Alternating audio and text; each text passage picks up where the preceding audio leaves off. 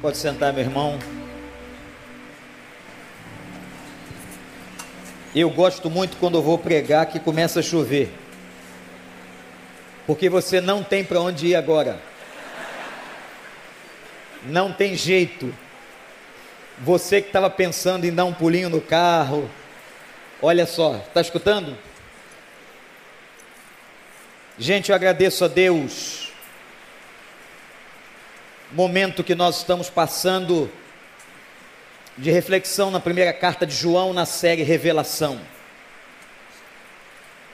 Essa é a sexta mensagem sobre esta série. João, filho de Zebedeu, irmão de Tiago, apóstolos de Cristo, ele que foi o último discípulo vivo, preso primeiro na ilha de Pátimos e depois levado para Éfeso. Quando em Éfeso, então, ele teve a revelação de Deus e escreveu as três cartas que estão no Novo Testamento. João, no início, era chamado de filho do trovão. Não sabemos exatamente se era por causa do pai dele ou por uma personalidade que ele tinha, que ele carregava. Mas depois, com o tempo, no ministério de Cristo e com Cristo, João foi considerado o apóstolo mais amoroso do Senhor Jesus. Deus revelou ao homem o seu amor na história, a começar pela natureza, depois pelos profetas, e culminou com a figura de Cristo. A revelação na carta de João é tremenda. Nós estamos no último capítulo, peço que você abra a sua Bíblia. 1 João capítulo 5 que diz a palavra: todo aquele que crê que Jesus é o Cristo é nascido de Deus. E todo aquele que ama o Pai ama também o que dele foi gerado. Assim sabemos que amamos os filhos de Deus, amando a Deus e obedecendo os seus mandamentos porque nisto consiste o amor a Deus, em obedecer os seus mandamentos, e os seus mandamentos não são pesados. O que é nascido de Deus vence o mundo, e esta é a vitória que vence o mundo, a nossa fé. Quem é que vence o mundo? Somente aquele que crê que Jesus é o Filho de Deus. Este é aquele que veio por meio de água e sangue, Jesus Cristo, não somente por água, mas por água e sangue. É o Espírito, e quem dá testemunho, é o Espírito que dá testemunho, porque o Espírito é a verdade. E há três que dão testemunho: o Espírito, a água e o sangue. E os três são unânimes. Nós aceitamos o testemunho dos homens, mas o testemunho de Deus tem maior valor, pois é o testemunho de Deus que ele dá acerca do seu filho. Se alguém vir seu irmão cometer pecado que não leva à morte, ore e Deus dará vida ao que pecou. Refiro-me àqueles cujo pecado não leva à morte há pecado que leva à morte. Não estou dizendo que se deve orar por este. Toda injustiça é pecado, mas há pecado, há pecado que não leva à morte. Sabemos que todo aquele que é nascido de Deus não está no pecado. Aquele que nasceu de Deus o protege, Deus o protege e o maligno não o atinge. Sabemos que somos de Deus e que o mundo todo está sob o poder do maligno.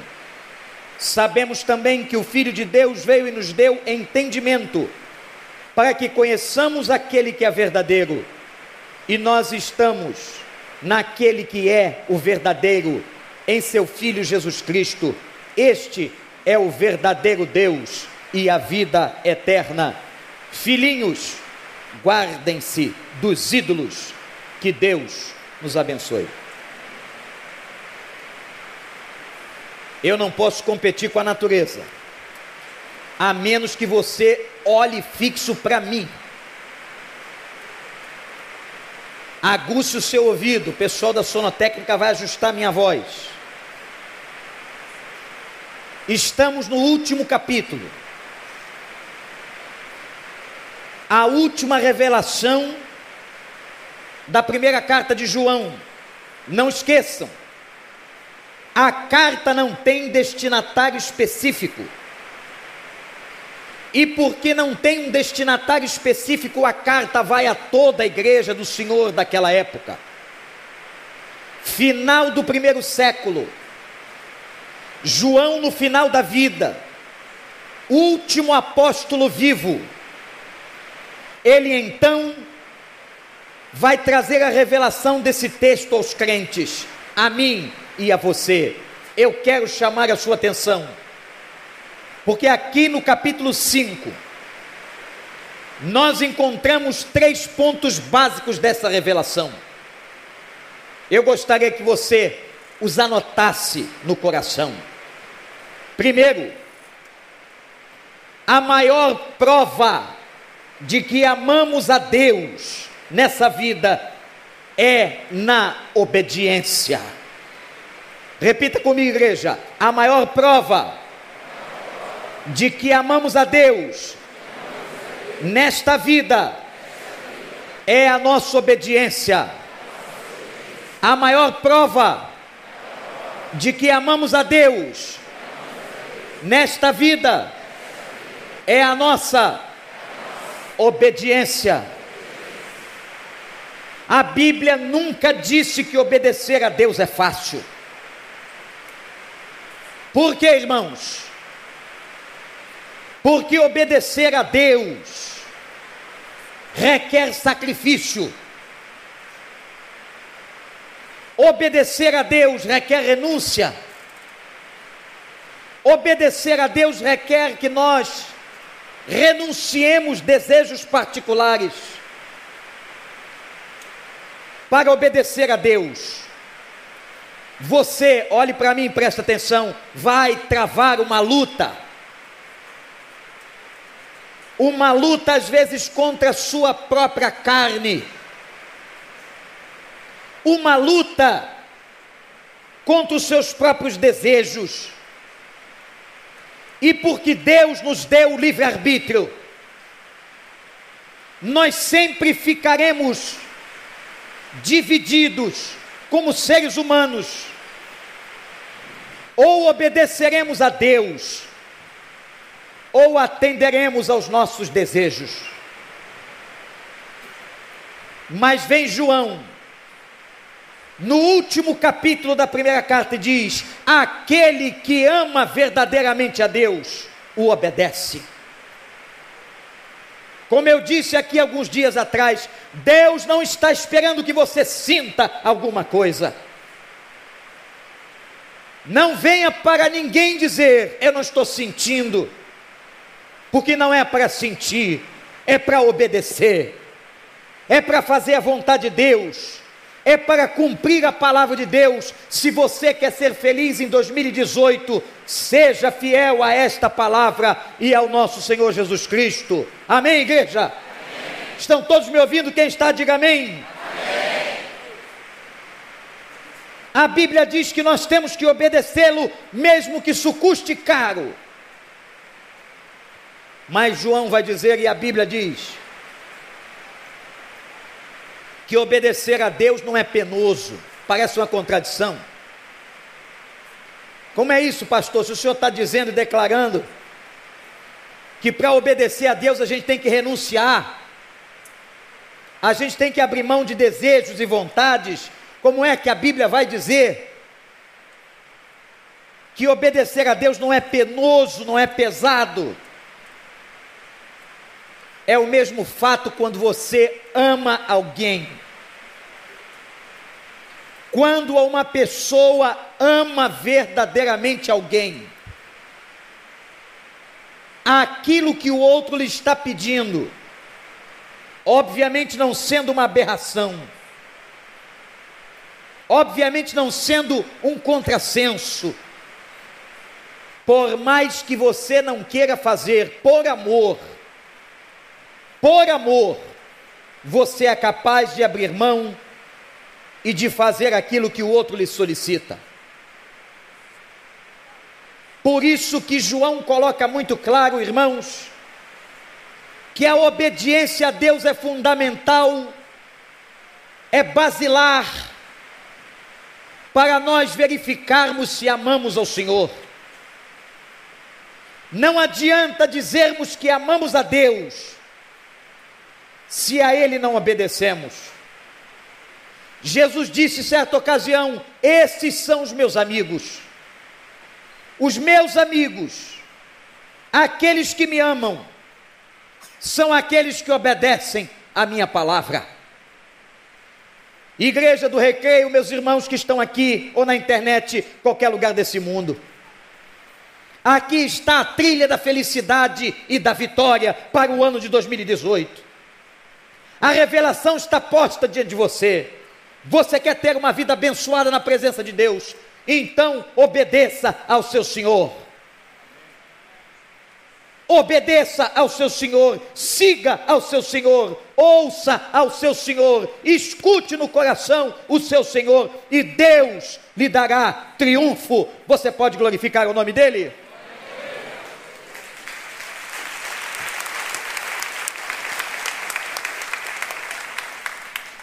A primeira revelação, então, João diz: aquele que ama a Deus obedece. A segunda, agora muito mais atenção, porque nós vamos entrar no texto ou na parte da carta mais difícil de interpretação e de entendimento. Segundo ponto da revelação de João 5, quando João fala que a fé vence o mundo. Eu quero dizer para você que você não tem condições de vencer o mundo. Esquece. Na minha carne e na sua carne nós não temos condições. Eu posso usar todo o conhecimento acadêmico de psicologia, eu não vou conseguir vencer o mundo. O mundo é envolvente. O mundo nos faz cobiçar. O mundo apresenta propostas fantásticas. Quem diz ao contrário está mentindo. Ô gente, o mundo é bom a peça. A porta do mundo é larga. O mundo convida você a ter todos os prazeres. Venha que aqui não tem problema. Aqui você faz o que quer, você anda com quem quer. Você se relaciona como você quer. Vem. A lei do mundo é não ter lei, é ser transgressor, é fazer tudo aquilo que você tem vontade, é a lei do mundo. E Jesus disse assim: a porta está aberta. Mas quando ele usa a imagem, a figura da porta, ele diz que há uma outra porta muito estreita, que é uma porta que passa menos gente. Eu quero dizer para vocês que não se iludam, porque nós nunca seremos a maioria. A Bíblia diz que uma pequena parte vai passando por aquela porta. O problema é que você vai, vai escolher essa porta e você é tão fascinado, nós ficamos tão fascinados com aquela porta larga, prazerosa, maravilhosa que o mundo oferece, mas o problema vem depois. Porque o mundo e o diabo cobram cada centavo da sua decisão. As nossas decisões, e João é muito claro nisso, as nossas decisões erradas, quando nós entramos por essa porta, são cobradas. E o pior de tudo é que no final do caminho, no final da vida, sem que você soubesse, o final da estrada da porta larga dá na morte e no inferno.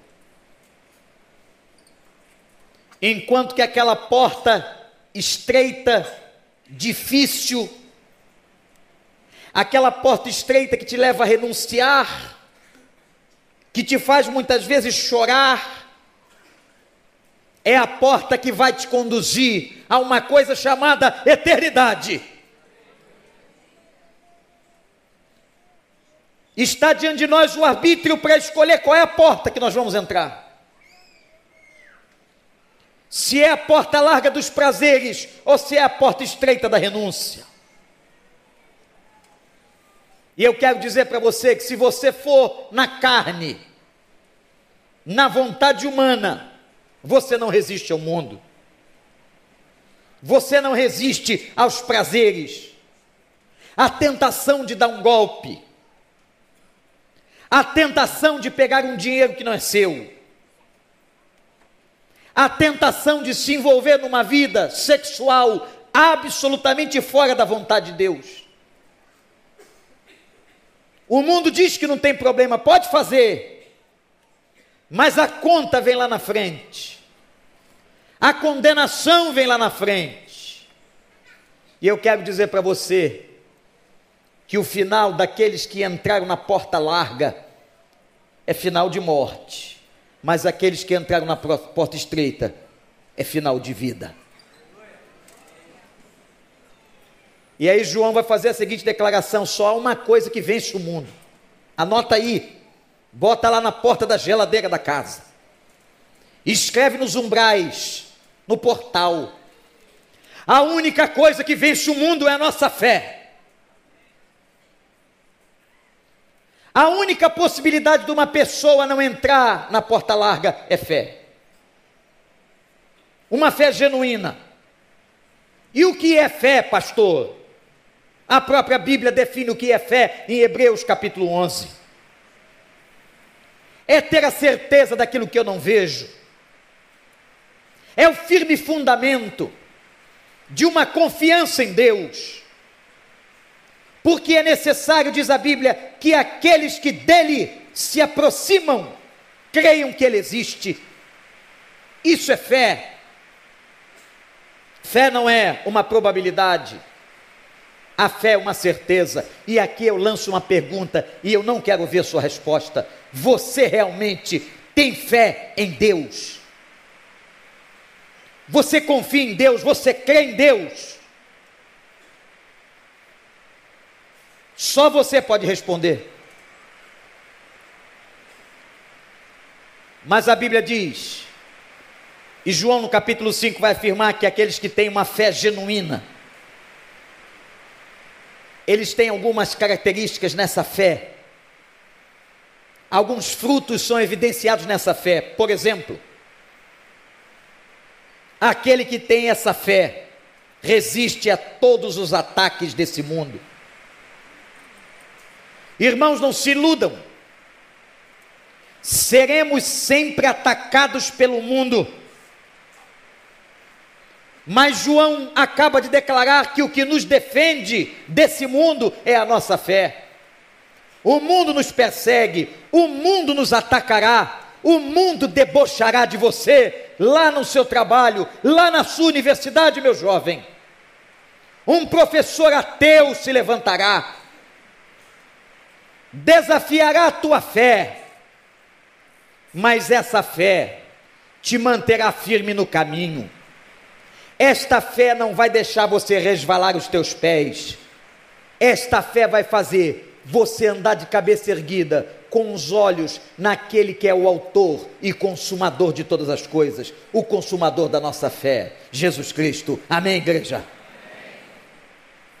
Essa fé nos faz vencer o mundo de João essa fé frutifica também nos fazendo vencer as adversidades. Eu queria saber aqui na nossa igreja, nesse, nessa congregação, quem está aqui que hoje não tem nenhuma adversidade a ser vencida na vida? Pode levantar a mão? Ué, não tem ninguém?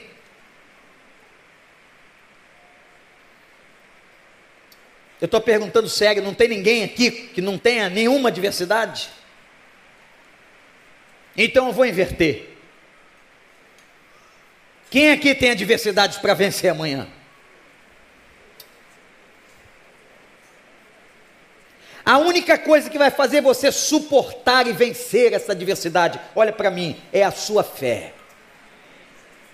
a sua confiança, a sua convicção, a sua certeza de que o Deus que salvou você, que perdoou você, que lavou você, que batizou você no Espírito Santo, que guia você, esse Deus vai defender você de todas as adversidades.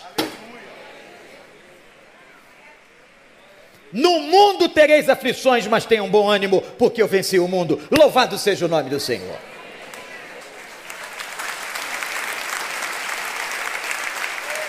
Todos, eu vou repetir, todos os problemas têm solução. Para quem tem fé.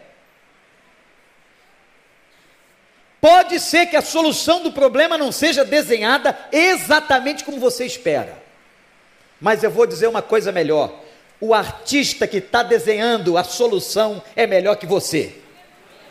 Então ele vai desenhar a solução que ele quiser, e a solução que ele está fazendo, eu vou dizer para você, é muito superior e muito maior do que aquela que você espera. O nosso Deus é surpreendente. Deus te surpreenderá, porque Ele é teu Deus. Ele é teu Pai, Ele é teu Salvador, Ele é teu Senhor. Ele pode escrever um final diferente para você, mas o final que ele escrever, tenha certeza, que é o melhor e é o final de vitória para todo o seu povo. Então, João está dizendo que essa fé faz a gente vencer o mundo com seus convites, com as suas aberrações, a gente só vence pela fé. Confiando nele, essa fé ajuda nós passarmos as adversidades. E tem uma outra coisa. Essa fé traz esperança. Mas uma esperança concreta. Porque a fé em alguma algum momento, em alguma instância, ela se confunde com o um conceito de esperança. Irmãos, que negócio é esse de crente que acha que só tem esperança ou só renova esperança em festa do dia 31? E chega no dia primeiro, está ele lá de cabeça baixa de novo, pensando nas mesmas derrotas.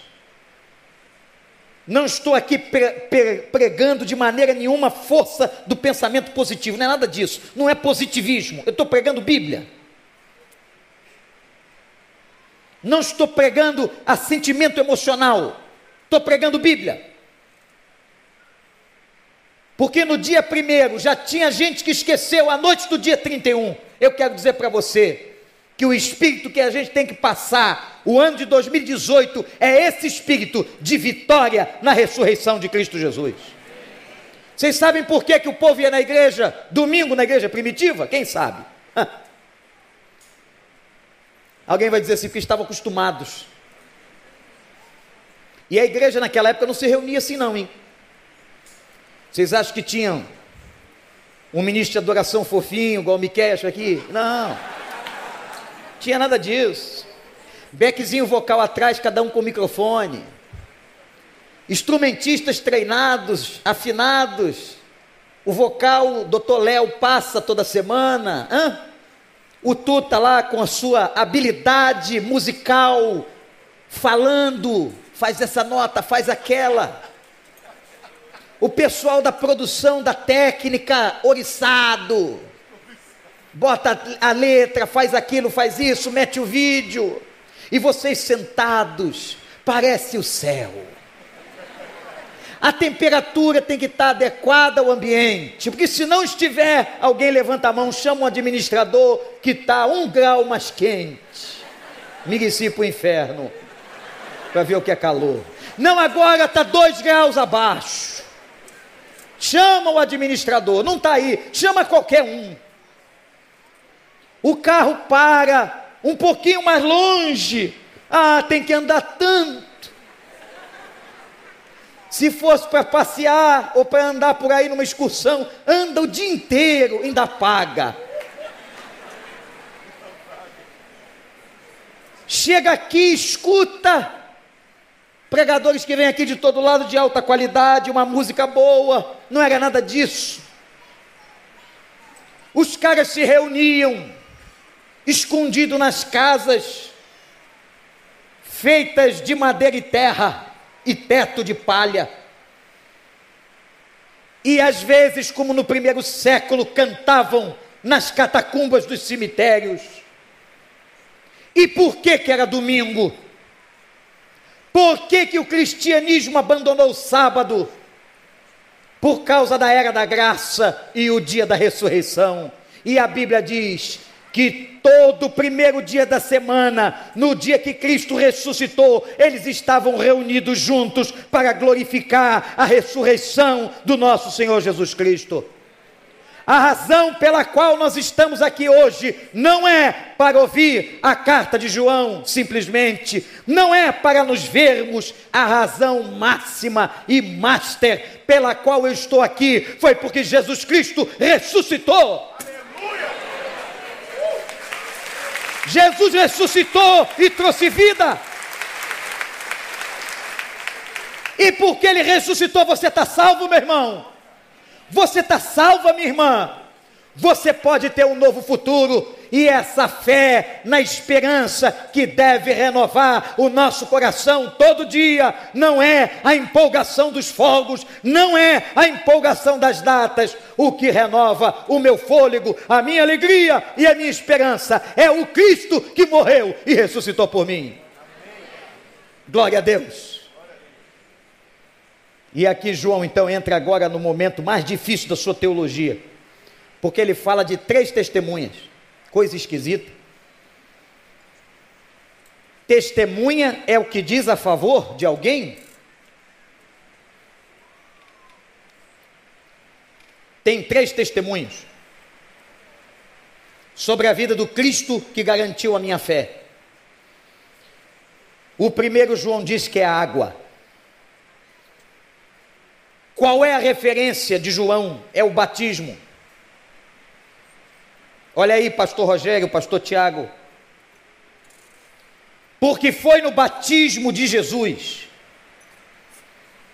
foi no dia que ele se batizou, e a palavra imergido foi nas águas do Jordão. Se você é crente e não se batizou, tem alguma coisa errada com você. Não entendeu? Que batismo não é opção.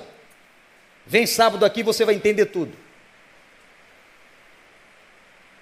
No dia que ele fora batizado, os céus se abriram e Deus faz uma revelação.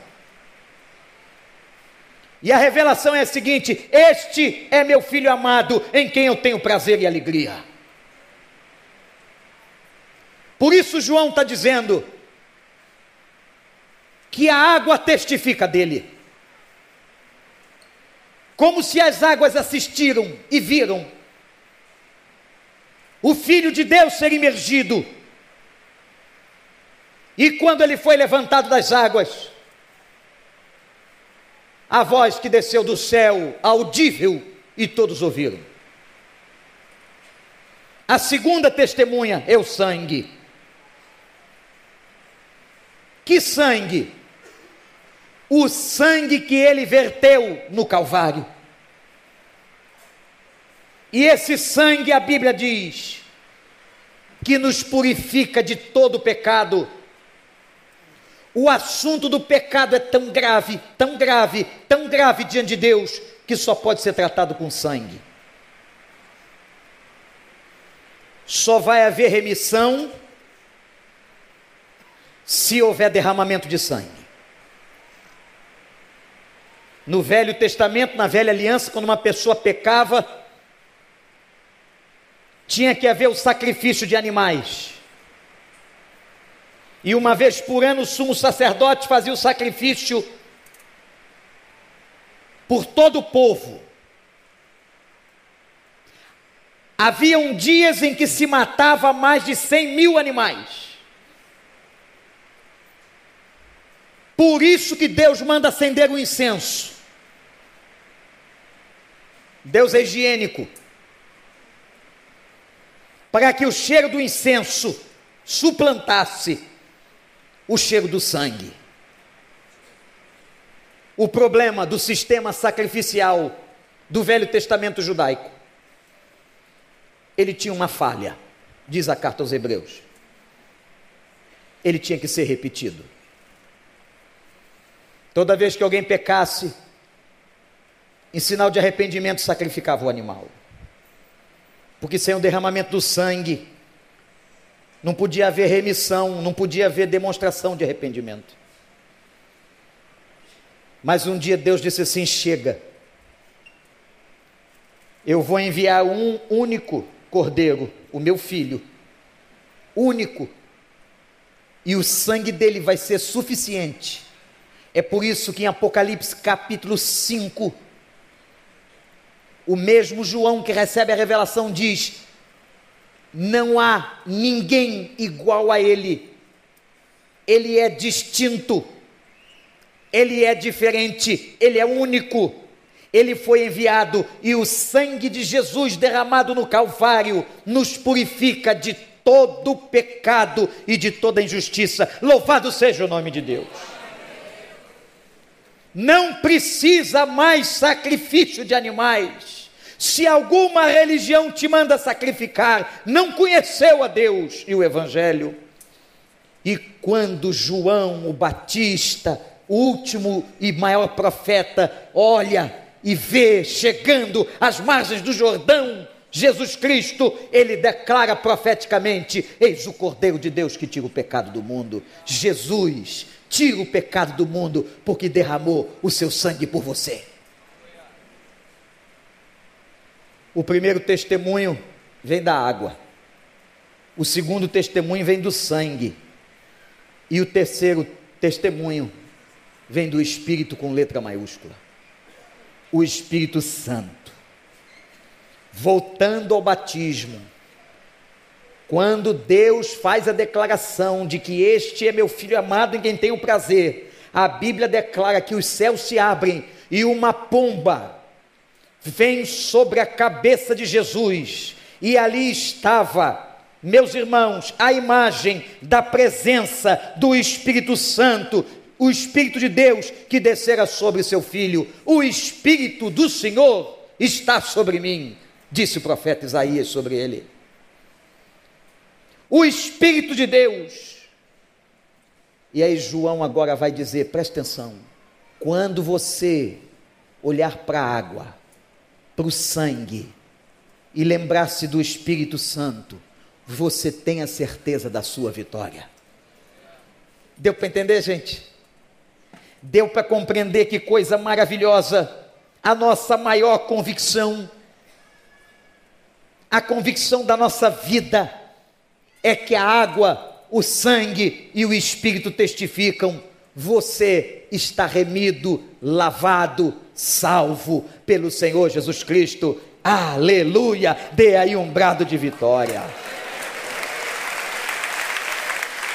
A água, o sangue e o Espírito. Glória a Deus. João então vai dizer o seguinte: Irmãos, é com essa fé que vocês vencem o mundo, com essa confiança com esta certeza, João vai mostrar para nós que se você e eu quisermos vencer o mundo, tem que ser com fé.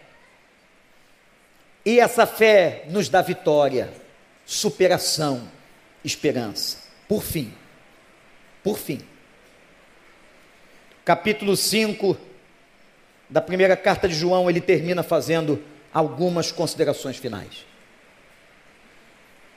Vou passar por elas brevemente. A primeira consideração que João faz, lembrando aos crentes, aos filhos de Deus, é a seguinte: Deus nos ouve. Observe o versículo 14 e 15 que diz uma coisa muito importante, que tem tudo a ver com a oração do Pai Nosso. Se pedirmos alguma coisa de acordo com a Sua vontade, Ele nos ouve e atende. Queria que toda a igreja repetisse esse texto que está projetado com o pastor. Vamos lá, todo mundo? Esta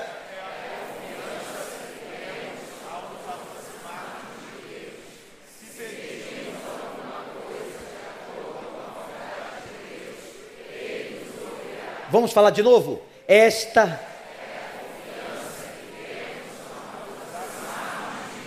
se de acordo ele nos ouvirá. Aleluia! Não é palavra pastoral, é Bíblia.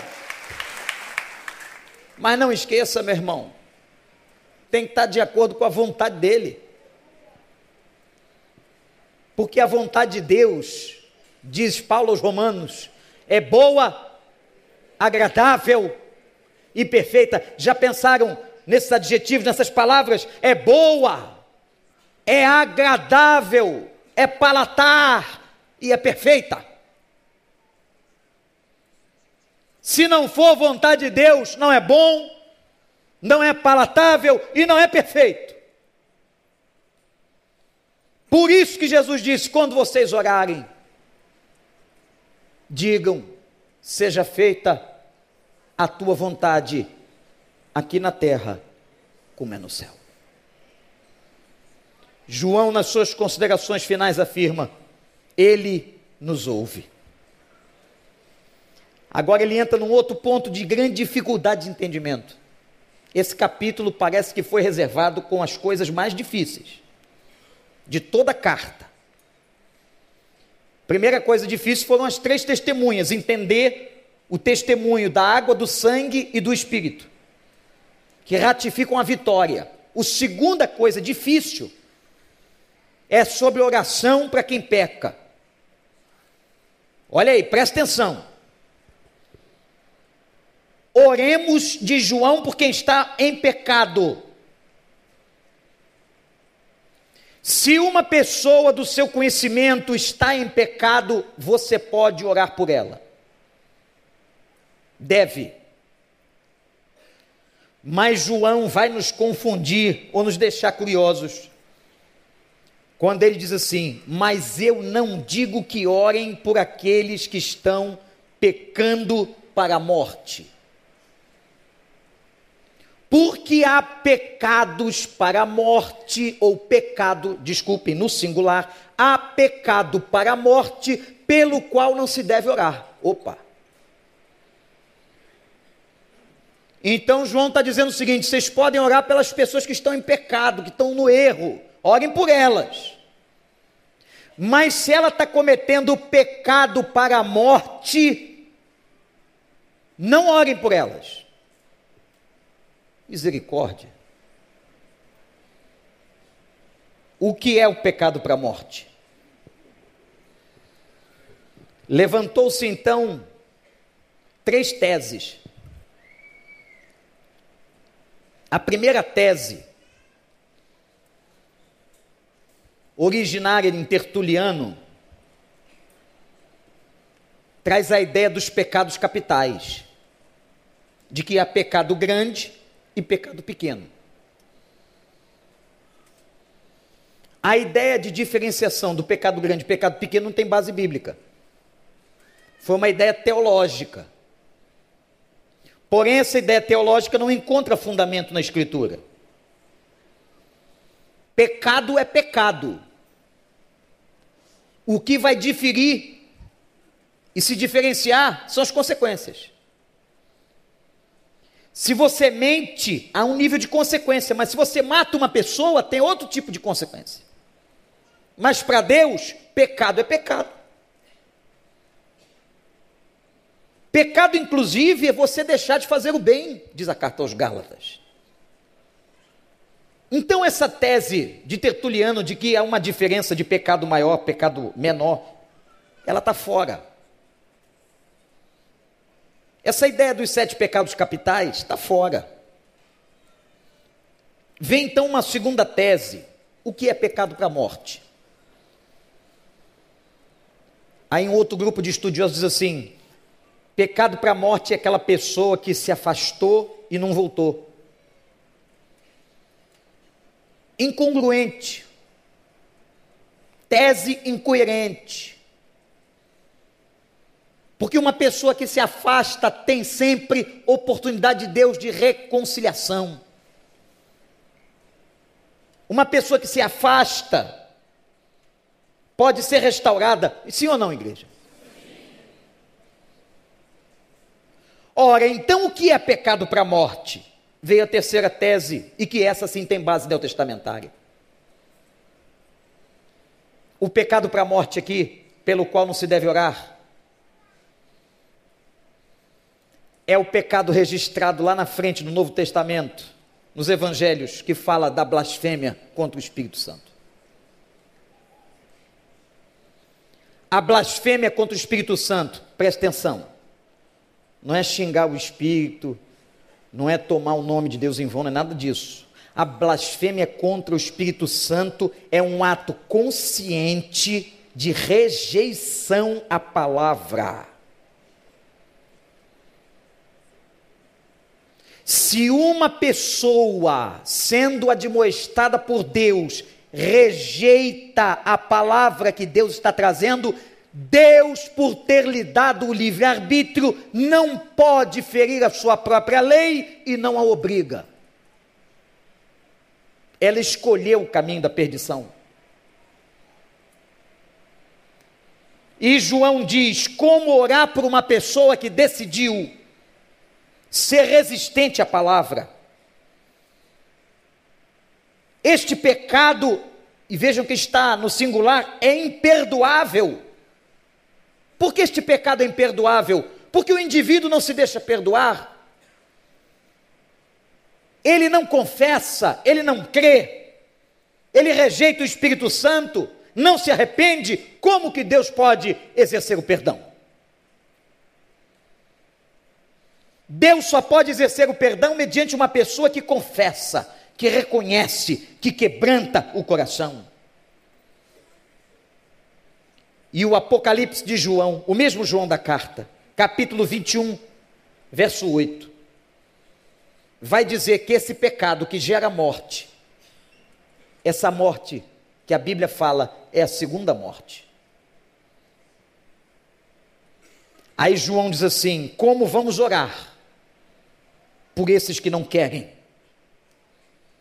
Como vamos orar por uma pessoa que decidiu não querer a Deus, que resiste contra a sua vontade? Deus não pode, na sua lógica, violar as leis que ele mesmo estabeleceu.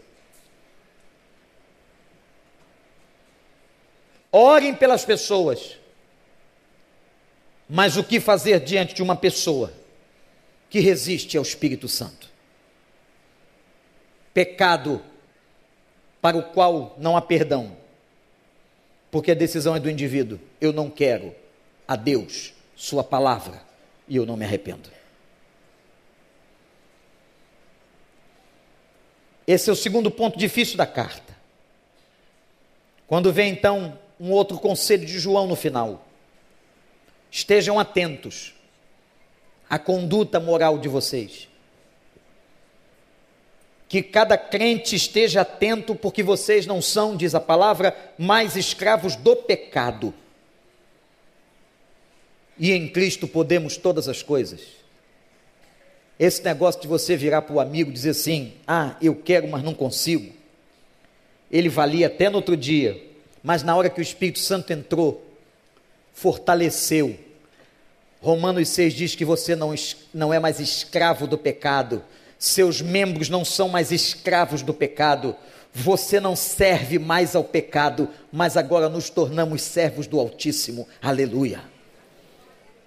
Então não pensa que você não pode, que você não consegue vencer essa luta, esse vício, essa situação. Você pode vencer sim, porque aí vale o texto paulino: eu posso todas as coisas naquele que me fortalece.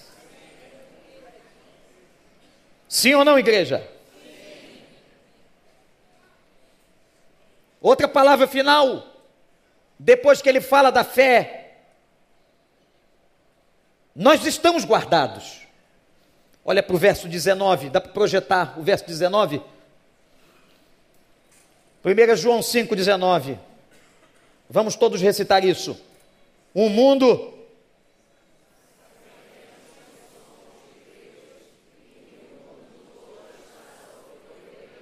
De novo, igreja. Sabemos.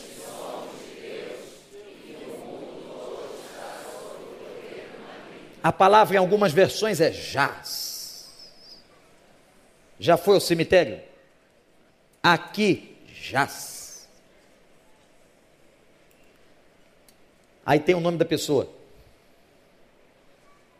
Túmulos mais antigos de português rebuscado, mas lá embaixo tem gente morta. Aqui jaz. Essa expressão significa alguém que está debaixo do domínio de. Fulano jaz, está debaixo do domínio do poder da terra. Nunca vão escrever isso no meu túmulo nem no seu. Porque nós não vamos jaz nunca mais. Nunca, nunca. Porque a hora que pensar que a gente está ali, a gente não está mais. Por isso, meu amigo, eu sou contra e aconselho você: pare com esse papo de ir para cemitério. Visitar pessoas que já morreram. Não tem mais ninguém lá. Ou foi para cima ou para o andar de baixo. Mas lá não está. Então esse negócio você chega lá, fica falando, tem gente, no outro dia soube de uma família cristã. Saudade, tudo bem, mas não precisa ir para o cemitério, levar flores, comida, comida. Fazer piquenique, ou lugar agradável para fazer piquenique. Lugar de choro, de pranto. Satanás adorava morar no cemitério. Lá em Marcos 5 eu quero ver. Se eu souber de alguém aqui que está indo para cemitério fazer visita a túmulo, eu vou levar na sua casa a Bíblia e vou ler o Gadareno. E vou levar uma galera fantasiada a fazer uh. É o dia das bruxas. Para com esse negócio, rapaz, não tem ninguém lá não. Ainda mais nós, nunca nós seremos jaz, nós somos vitoriosos, e quando fecharmos esses olhos aqui, nós vamos abrir lá. Vamos abrir lá. Por isso, Elias e Moisés estavam vivos do lado de Jesus, no monte da transfiguração. Sabe por quê? Que não tinha corpo em lugar nenhum, porque não tinha velório em lugar nenhum, porque não tinha nada, já estavam com o Senhor e puderam aparecer naquele momento fantástico. Quando você fechar os olhos aqui, o Senhor vai abrir as portas dos céus. Ora vem, Senhor Jesus. Que momento magnífico! O mundo está debaixo do maligno. Mas aí João diz uma coisa no 18: esse versículo você tem que arrancar e colocar lá na porta da tua casa. Ah, pastor, que eu estou com medo de um vizinho. Guarda com esse versículo lá. 1 João 5,18. Bota aí, projeção. 1 João 5,18. Olha o que, que diz ali. Vamos lá, todos.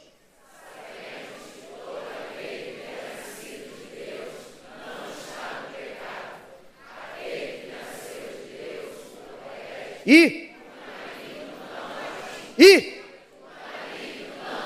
Oh glória! Aleluia! Maligno não atinge a gente porque nós estamos totalmente resguardados. A palavra guardado é como se colocasse alguma coisa dentro do guarda-roupas.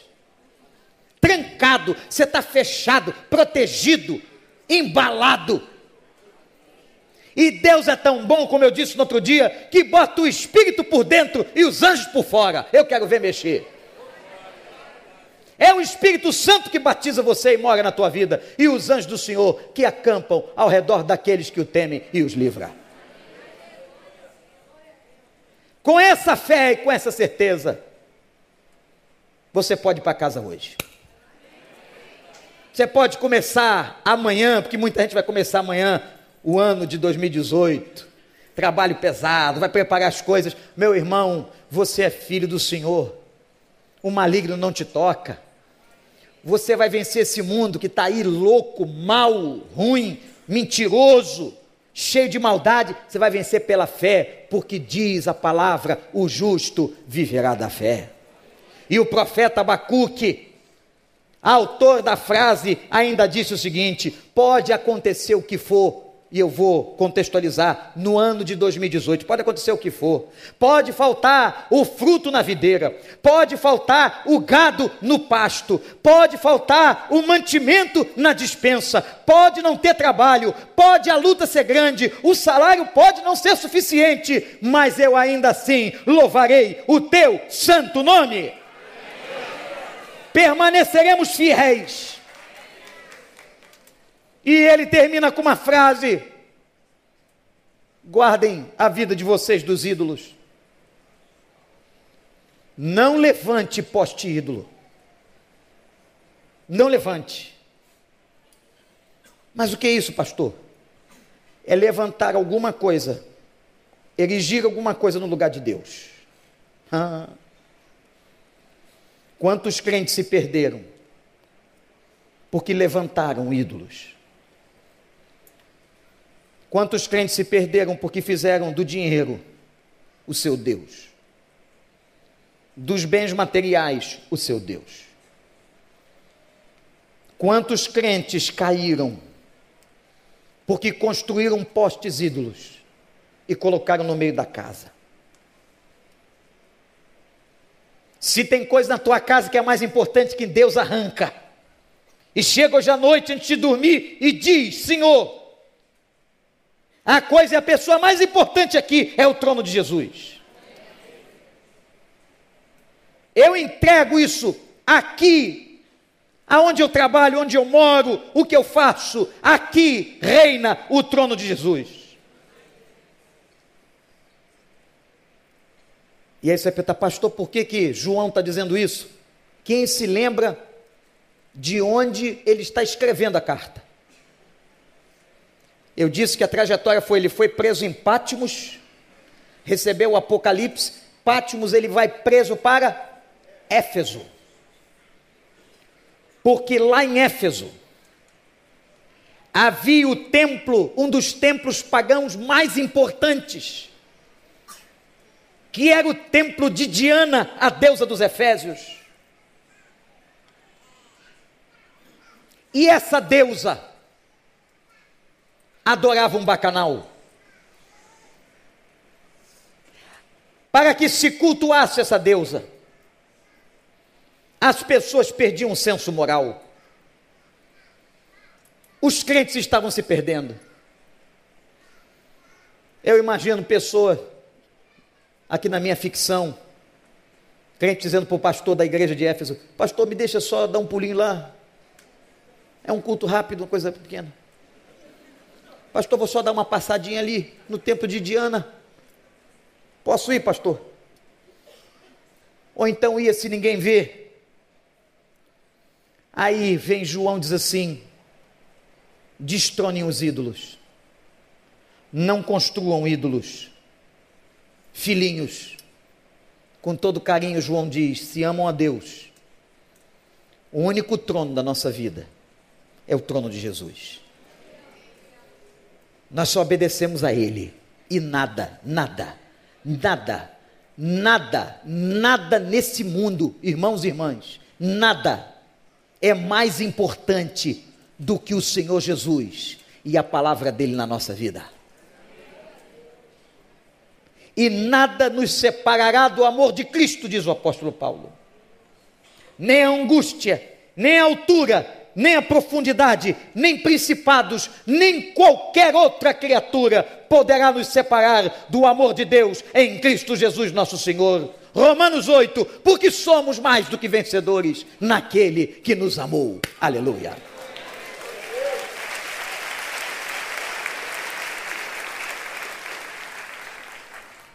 Quem é que está no trono? Que carta, que texto, que revelação.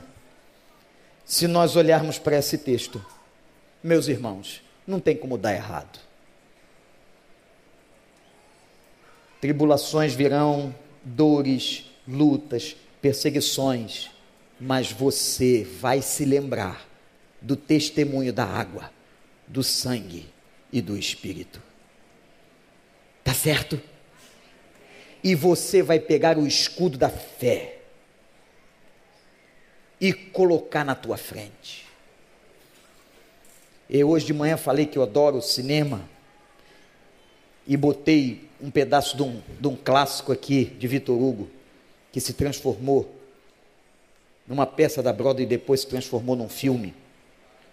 Mas eu agora cito o Gladiador. Hein? Convido todo homem hoje a ver o gladiador. Você vai ver mulher que homem diferente no dia seguinte, pelo menos segunda-feira.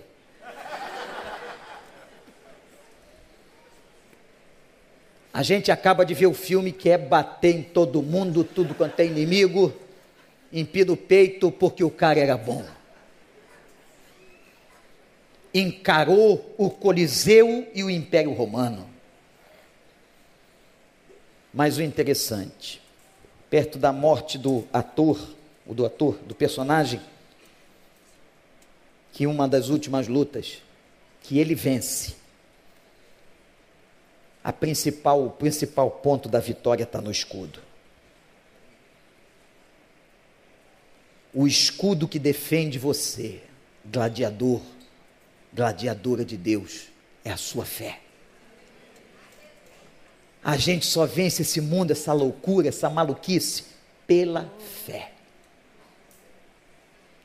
E fiquem tranquilos, porque depois de toda a luta, depois de tudo que aconteceu e vai acontecer, quando a gente terminar a jornada, a gente vai passar lá no final da porta estreita. Se defendeu com o seu escudo, e o seu escudo é o da fé. Ele é que te defende, que te guarda, e o maligno não lhe toca. Mas pode ser que tenha alguém aqui hoje de noite dizendo, pastor, eu estou me sentindo fraco. Eu estou começando o ano com a fé tão murcha, tão fraquinha. Eu preciso da tua misericórdia. Ó oh, Senhor, Diz para Deus, você que se sente assim, você que talvez tenha entrado aqui pela primeira vez, trazido por alguém,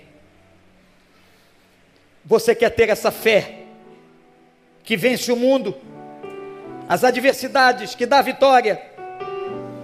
Estamos de olhos fechados, cada um orando, e eu quero muito orar por você, se você está se sentindo fraco e quer pedir a Deus o fortalecimento da tua vida, por um ano de vitória, levante sua mão onde você estiver, eu vou clamar por você. Ó oh, Deus, graças a Deus. Deus abençoe, Deus abençoe. Deus abençoe, Deus abençoe, Deus abençoe. Deus abençoe. Ó oh, Senhor. Deus abençoe todas as mãos levantadas nesse momento. Nós vamos adorar ao Senhor. Eu quero orar com você que levantou a mão. Você que levantou sua mão, Deus sabe quem foi. A igreja vai se colocar em pé, até para facilitar você a passar pelo banco. Vem aqui no, na frente com o pastor para a gente orar junto. Eu quero orar pelo seu ano.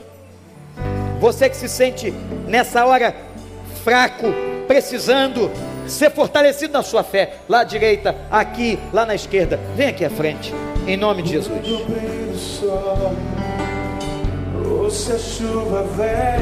Pode vir. Quando estou mal ou então, se tudo está bem. Quando dizes sim, quando dizes não, se ouça a tua voz voltar. quando em silêncio. Vem, vem.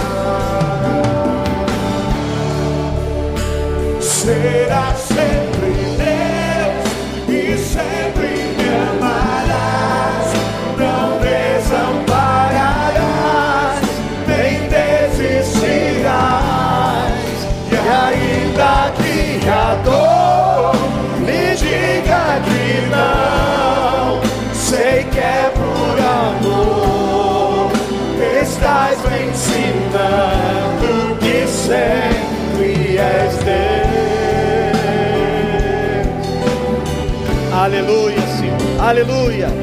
Vem, se Deus está falando com você, vem. Quando vem o sol,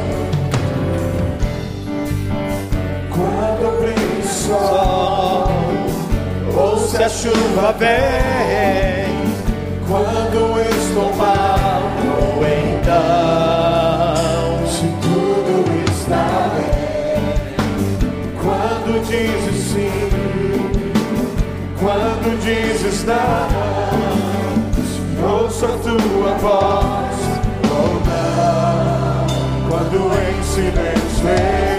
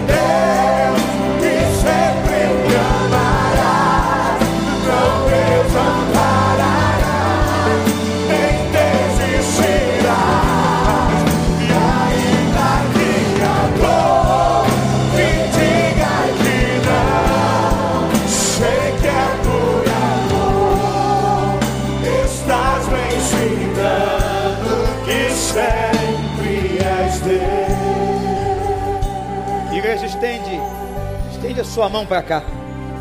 Toda a igreja. Você que veio à frente, nós vamos interceder por você. Com imposição de mãos. Meu Deus, meu Pai. Louvado seja o teu nome pela primeira carta de João. Pela revelação maravilhosa para nós. Meu Pai, esses que estão à frente sentem a fé fraquejar. Precisam da tua graça, eu te suplico, meu Deus. Vem agora com bálsamo, vem ao encontro e restaura uma fé forte. Abençoa a vida de cada um desses que está aqui à frente. Que o Senhor abençoe a casa, que o Senhor abençoe o futuro e que a partir de hoje, desta noite, sintam-se fortalecidos e guardados no teu poder. Meu Deus, meu Pai, que lembrem, que se lembrem do teu espírito, que se lembrem do sangue, que se lembrem da água, que testificam a nossa vitória, que se lembrem que o Senhor é que nos guarda, e eu te peço, fortalece o coração que a partir de agora toda depressão caia por terra, toda síndrome do pânico, toda vontade de suicídio, ó Deus, e que sejam cheios de esperança, de vontade de viver e da tua graça, em nome de Jesus. Eu os coloco nas tuas mãos, por misericórdia e pelo sangue do Cordeiro. E toda a igreja de Deus diz. Você que veio aqui à frente, olha para mim. Se tem alguém aqui em pé que veio à frente, que não é membro da igreja, está vindo aqui como visitante, Pastor Rogério, Pastor Tiago, faz assim. Esses dois homens querem anotar seu nome para a igreja orar. Se você não tiver uma Bíblia, a gente vai te dar uma Bíblia. Quem tiver aqui à frente, que veio pela primeira vez aqui, está visitando, não é membro, por favor, sigam esses rapazes um minutinho para a gente tomar seu nome para a gente orar por você, pela sua família. Façam isso rapidamente, podem ir com eles aqui. Miquel, posso te fazer um pedido, irmão? Será que dá musicalmente para a gente cantar só a segunda parte do oceano que a gente cantou? A segunda parte, para que esse povo leve para casa e que o Senhor vos abençoe e vos guarde. Que o Senhor levante o seu rosto sobre vocês. Que o Senhor levante o rosto sobre a tua vida e te dê paz. Que a graça do Senhor os cubra, os livre do homem mau, da bala perdida, do assalto e da desgraça. Guarda-os do mal, Senhor. Guarda esse rebanho. Guarda as famílias. E que cada problema e luta que passarem, se lembrem que o Senhor está levando cada um deles a um lugar mais profundo. Em nome de Jesus.